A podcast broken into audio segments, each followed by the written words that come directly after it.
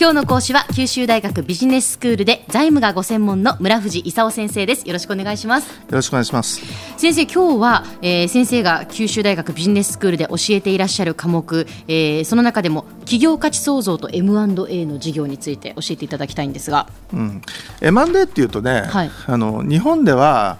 私が M&A アドバイザーを始めた30年くらい前はね、はい、あの悪いことと、ええいう話だったんですよ。で私がその昔ねそのあなたの会社売りませんかみたいなこと言いに行くとね、ええ、もうお前なんか帰れと。お前何しに来たんだと、はい、いうふうに言われてたと。で2 3 0年経ってだんだんその M&A が一つの戦略的選択肢の一つになってきたと。え、で昔はそういう意味でその M&A って聞くとね、はい、そのみんななんかもうあのしてはいけない話をしてるんじゃないかと。うんついなんか、ね、そのやっぱ企業を買収するとか合併ですからそのあまりこうねなんか公にというか 表立って言うとっていうそういうイメージはあったかもしれませんね。うん、ところがねその、えー、何が起こってるかっていうと、はい、あのえー、日本でバブルが発生して崩壊しましたと、ええ、であの企業のあの経営状況がおかしくなっちゃってね、うん、あの今まで通りやってたんじゃ死ぬと、うん、でなんとかその経営環境の変化に合わせて経営を変えなきゃいけないという中で、はい、じゃあこの事業を売らなきゃとかね、うん、この事業はどっかとかって統合しなきゃとか、はい、そのある業界で10社いたものがね、うん、もう2、3社しか生き延びられないという中で、はい、あのえー、いろいろあの切ったはった、その事業をくっつけたり離したりというのがその起こり始めたわけです、この2、30年ね。はい、それでその M&A が日本でその認知されてきたと、いうことですよね。でそういう意味でその企業経営者がそのえー、起こってる経営環境を無視するんじゃなくてね、はい、経営環境の変化に合わせて組織を立て直すと。いうようなことをあのする、えー、トゥールの一つがその M&A だと。いうあの認識に変わってきたと。なるほどなるほど。いうことなんですよね。はい。何もだって悪いことをしてるわけではないというかその経営環境に、まあ、準じてといいますかその今の世の中に合わせて自分たちが生き残るための手段の一つっていう。うん、まあそうなんですけど、えー、ただ実際上何が起こるかというとね、はい、あのじゃあ2つの会社が1つになりましたと、えー、経営者は1つで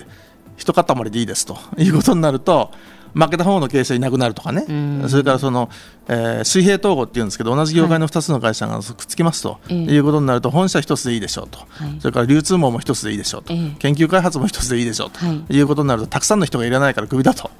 ような話になるんでね。そうするとその昔からのその安定志向の日本としてはねその経営者かわいそうとかねそれから従業員かわいそうって話になってであのえー、これはあのやってはいけない禁じ手だという話になりがちだということですよね。その事業の中ではどういうことを学んでいくわけですか？事業の中ではねそもそもその経営環境の変化に対応しなきゃいかんという話からスタートして、えー、じゃあ、はいあのどういうふうにそもそも経営をするんだと、えー、で昔はその法人別にね親親会社と子会社が別々に経営してたと。い。うのをその会計ビッグバンというのが起こってね、えー、連結主義だとか自家主義って言ってあの、えー、親会社と子会社がグループとして一体として対応すると、はい、そうするとその、えー、たくさんの事業をやってる会社は連結事業ポートフォリオっていうねあの親と子を合わせて一つの事業ですと、うん、付加価値としてみれば、この子会社で購入してこの子会社で製造してこの子会社で売ってますみたいな、ね、はい、そうするとその親会社事業部とその子会社いくつかをまとめて一つのバリューチェーンであり事業ですと、ええ、そうするとそのその事業が事業 ABC とありますと、はい、いや全体の連結の財務諸表をそのいくつかの連結事業のポートフォリオとして考えましょうと。いうのはそのもう経営方式。でそれがその現在からその将来に向けてそのどうどうやっていくべきかと。いうグループ戦略だとかそう事業戦略っていうのがそれぞれはあるわけですね。でそれをそのどうやって経営していくかという話から始まってじゃそれをその経営環境の変化に合わせて組み替えるとい。うことになるとじゃ事業の売却だとかね合併だとかそれからその最近導入されたそのえ会社分割だとかかあの株式、えー、移転だとかねあの、えーあのまあ、いろんなあの新しい手法があるんですけど新しい手法を使うとどういう形であの組織を変更できるかという話をします。その新しいその仕組みがその法法法律とかその会計とか税務から見るとどうなってるかとかね、ええ、で実際のところはそういった技術的なものというよりもむしろね、はい、あのえー、心の問題、うんまあ、ポーカーみたいなもんなんですよ、その誰が次何何するかと。いうことをあらかじめ読んでね、えー、あのやりそうなことについて手を打つと。はい。いうようなことをそのやっていくと。スムーズにそれが起こりますと。でそれをしないとね、うん、誰かがあのなんか誰かさんにあの、えー、石投げたりしてね取引破綻するということでその組織変更はできませんでしたという話になっちゃったりするわけですよね。でどうやってスムーズにそれを行うかという話をすると。あただこれはあれですよね。九州大学ビジネススクールの中では英語で行われる授業がありますけれどもこの M&A の授業も英語で行われる。あこれ英語でやってるんですよ。で日本語でやってくれってみんな言うんだけどね、はい、でもあの交換留学生がこれ取ることになってるんでね、あのいろんなところからね交換留学生来るんですよ。ええ、あの今年もね南京大学だとかそれから浙江大学だと東北大学大連理工大学東北財系大学中国人民大学チラロンコン大学とかねいろんなところから来るんで、はい、あのえー、我々的にはその1年の後期に英語科目を集めてるという状況なんで、交換留学生にあの負けないように QBS の学生頑張ってねと、本当ですね。いうことことなんですよ。そうですね。交換留学生と一緒に授業を受けてそこでやっぱりいろんな、ね、世界の人たちと会話することでこうコミュニケーションを取ることでやっぱ刺激を受けるでしょうからね、うん、刺激を受けてほしいと、はい、あのアジアでいろいろねその経営環境の変化が起こってるところなんでね、えー、そこに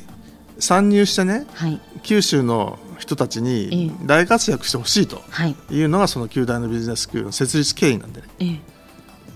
ぜひ頑張ってほしいと、はい、重要科目なんでぜひ選択してほしいと。いうことですね。わかりました。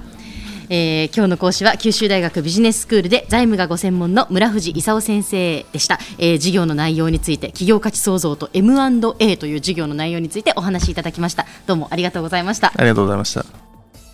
さてビビックモーニングビジネススクールはブログからポッドキャストでもお聞きいただけます。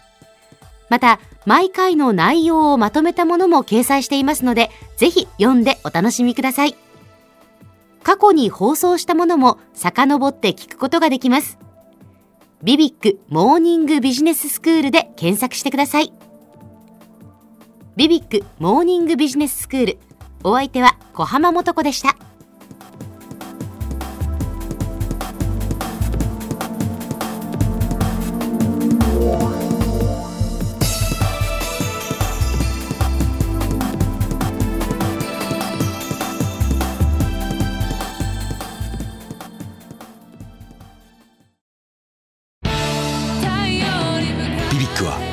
州で生まれ九州の人たちに光を届けています。九州のお客様が光り輝くように。それが QTnet の変わらない思いです。キラキラつながる QTnet。